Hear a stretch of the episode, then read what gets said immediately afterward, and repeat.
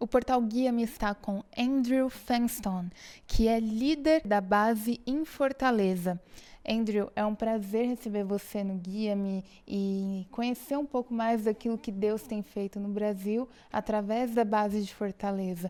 Então, para começar, conta um pouco para gente como que é esse projeto que está estabelecido em Fortaleza, o que vocês têm feito através desse projeto lá. Então, o Base em Fortaleza é basicamente um, um, grupo de missionários que são.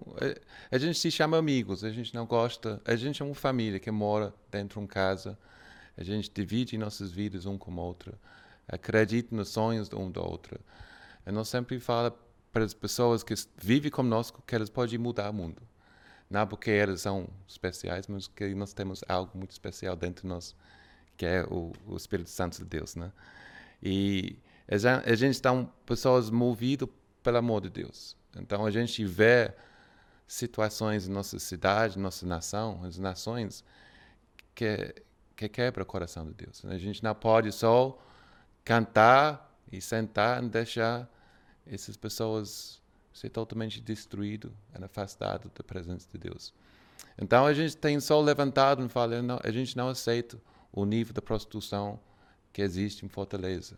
Infelizmente, Fortaleza é uma das eh, cidades na América Latina que tem um índice maior de, de prostituição infantil e turismo sexual.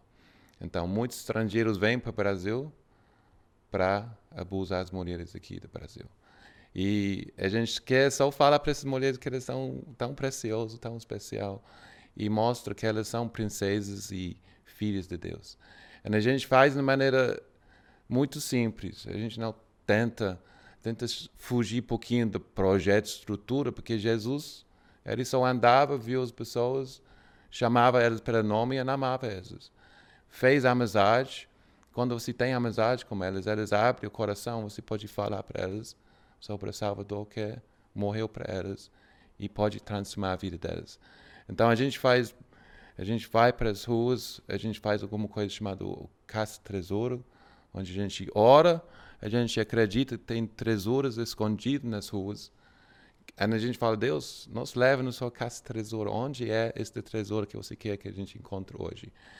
E a gente tem tantos milagres de Deus falando, tipo pistas, e a gente sai e a gente acha esta mulher e a gente fala para ela sobre Deus.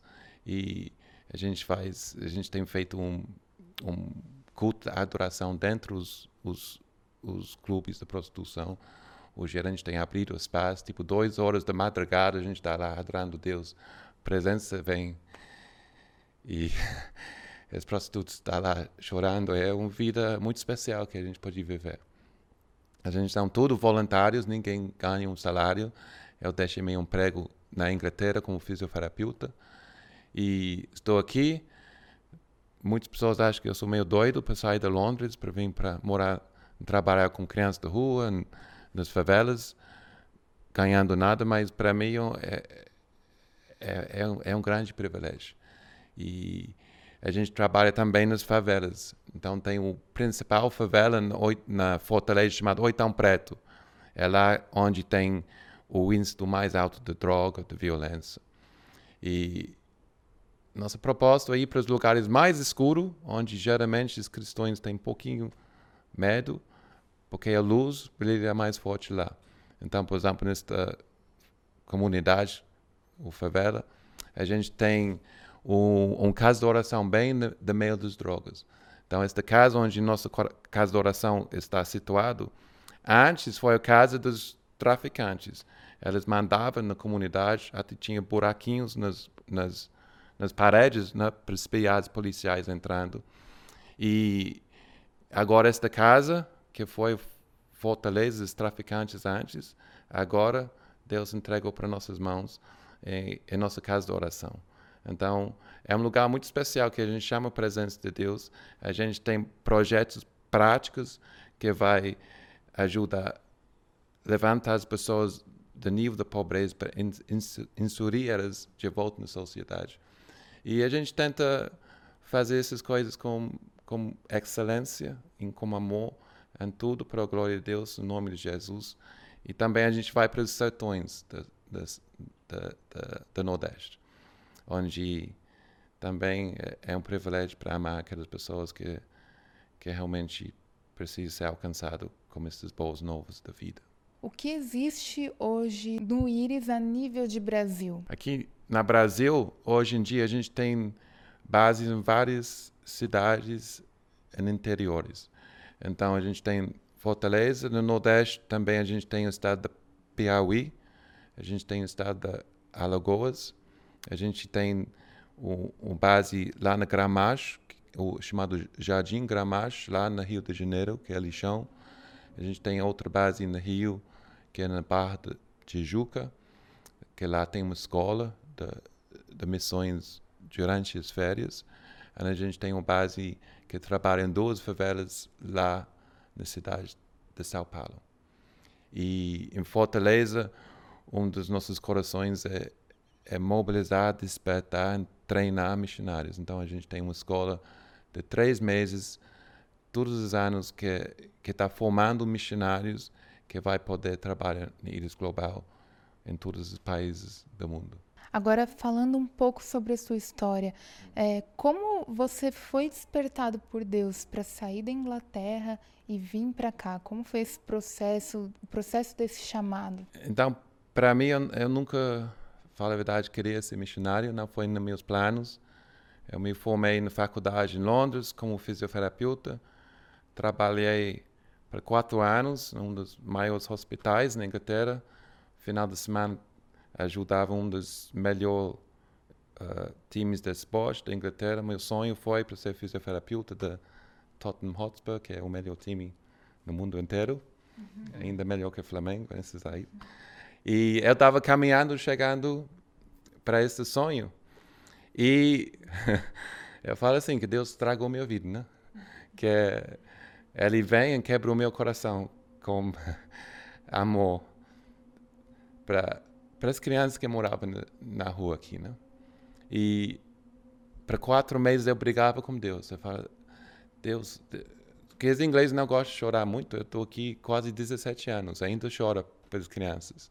E não é porque eu estou meio doido, é que realmente quando você encontra o coração de Deus para elas, você está disposto a dar tudo, como Ele fez, né?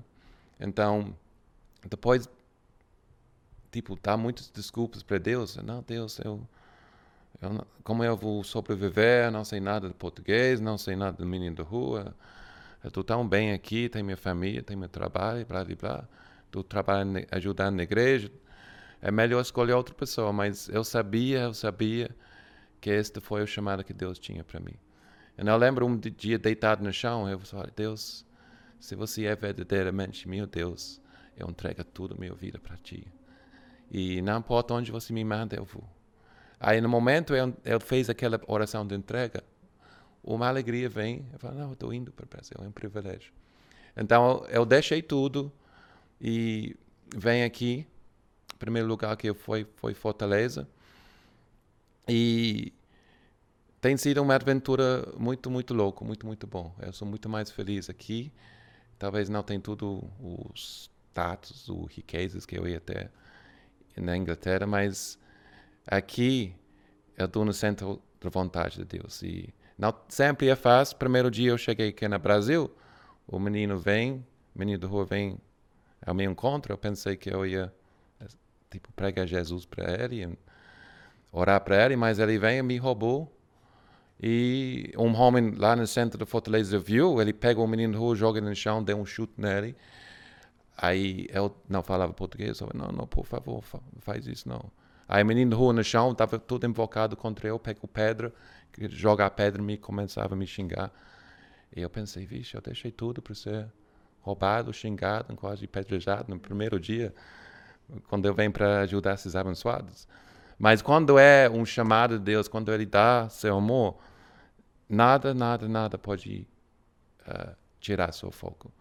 E durante os anos aqui no Brasil, eu tenho trabalhado com crianças da rua, a gente tem trabalhado na, nas favelas. E esses anos, o meu foco mesmo não é só continuando fazer isso. Eu vejo que a maneira, man melhor maneira para alcançar mais pessoas é levantar mais pescadores, mais missionários. E a coisa mais legal é que meu bisavô, acho que foi em 1870 por aí, ele foi um dos primeiros missionários que vem da Inglaterra para o Brasil. Ele foi um pioneiro. Ele abriu, ele foi pastor da primeira igreja em Pernambuco, do Nordeste. Primeira igreja evangélica. E não foi fácil para ele. Tinha um padre que, que naquela época eles não queriam. Eles queimavam as bíblias dele, atacavam a casa dele. Até durante o carnaval fez um boneca do meu bisavô e queimava na praça, falando que ele é diabo branco. Mas ele permaneceu. Ele formou a primeira igreja e depois ele voltou para a Inglaterra, mas não ficou lá. Ele entrou no barco mais que 22 vezes. Ele viajou de barco, não está vendo, barco da Inglaterra para o Brasil, trazendo missionários Brasil, da Inglaterra para o Brasil. E Deus tem falado para mim que meu chamado agora é para fazer o contrário. O tempo do Brasil, chegou. Deus tem um chamado sobre o Brasil para levantar missionários. Deus tem me dado este coração que eu acredito que da Brasil, os brasileiros vai sair como o que que eles carregam este DNA da alegria, da, da festa, da adoração e fogo de Deus, ali para a Europa e para as nações, que a grande comissão pode ser terminado e Jesus pode voltar para o noivo dele. Então, este é meu sonho para Brasil eu acredito que Íris Global vai fazer parte disso, junto com todas as outras igrejas e organizações missionárias. Há muitos anos, a igreja brasileira ouve essa profecia de que o Brasil um dia se tornaria um celeiro de missões. Então você acredita que com todas essas mudanças que o Brasil tem vivido, esse tempo é agora? Eu acredito. Eu acredito mesmo. Eu acredito, tipo, até dentro Íris Global, nossa Will Hart, que é nossa CEO, que é o, líder, independente de nós, Deus falou para ele, e ele quer uh, dedicar muito tempo dele para o Brasil. Ele tem todas as nações no mundo para tipo gerenciar, né? mas Deus tem testificado no coração dele. E a gente está vendo um novo começo aqui no político do país e Deus está despertando. Eu, eu concordo, a gente precisa parar de falar. É hora de agir. As igrejas estão sendo incendiadas de novo. Mas este novo despertamento da igreja não pode ser para entretenimento, para nós mesmos, para só crescer o conforto do cristão, mas realmente é para trazer esta mensagem de amor radical que vai trazer obediência radical. E eu acredito mesmo a igreja brasileira vai começar a investir em pessoas e jovens e ver elas saindo. Tem sido incrível. Quantos brasileiros tem no mundo inteiro? Já. A gente não percebe, mas todo lugar que eu viajo tem missionário brasileiro lá. E isso, isso é ainda no meio de tudo a dificuldade que a igreja tem para investir em jovens, acredita em jovens. Então, eu só sei, o Espírito Santo vai fazer.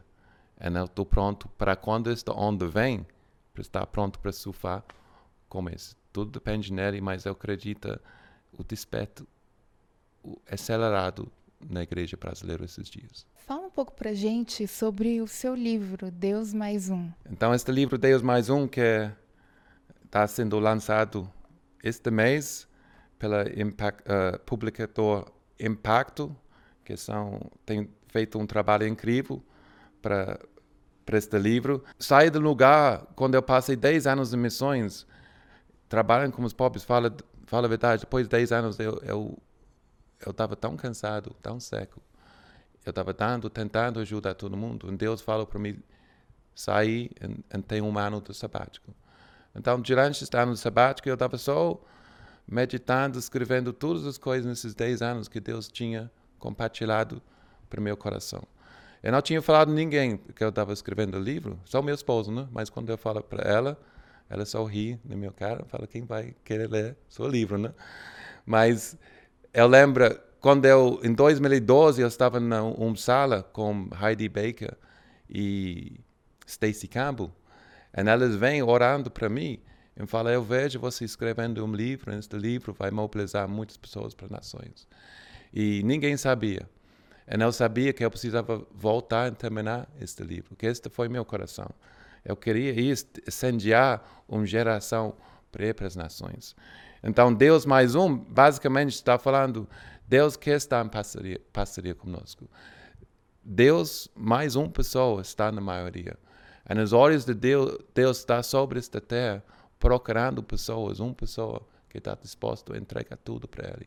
E quando Ele entrega, esta, acha esta pessoa, nada é impossível. E isso está tá falando, Deus mais um é a maioria. Se você está na maioria, você pode mudar este mundo. Eu acredito isso com todo o meu coração. Então, este livro tem uma base bíblica, mas também usa muitos testemunhos do sobrenatural de Deus aqui em Brasil. E isso não é sobre a minha história, é sobre a história que cada um de vocês pode ter quando se dá a sua vida plenamente para Deus. Ele vai habitar em você e levar você para mudar e transformar este mundo com o amor dele e através do poder dele. Se você tem interesse para uh, comprar, você pode ir pelo site ou, ou Instagram da Impacto Publicações. Aí você pode adquirir aí. Andrew, foi um tempo muito bom esse tempo com você, de conhecer um pouco do que Deus tem feito através do seu ministério, do seu trabalho com os missionários brasileiros. Muito obrigada. Foi um prazer e a gente está sempre juntos para ver o reino de Deus vem sobre este país cada vez mais.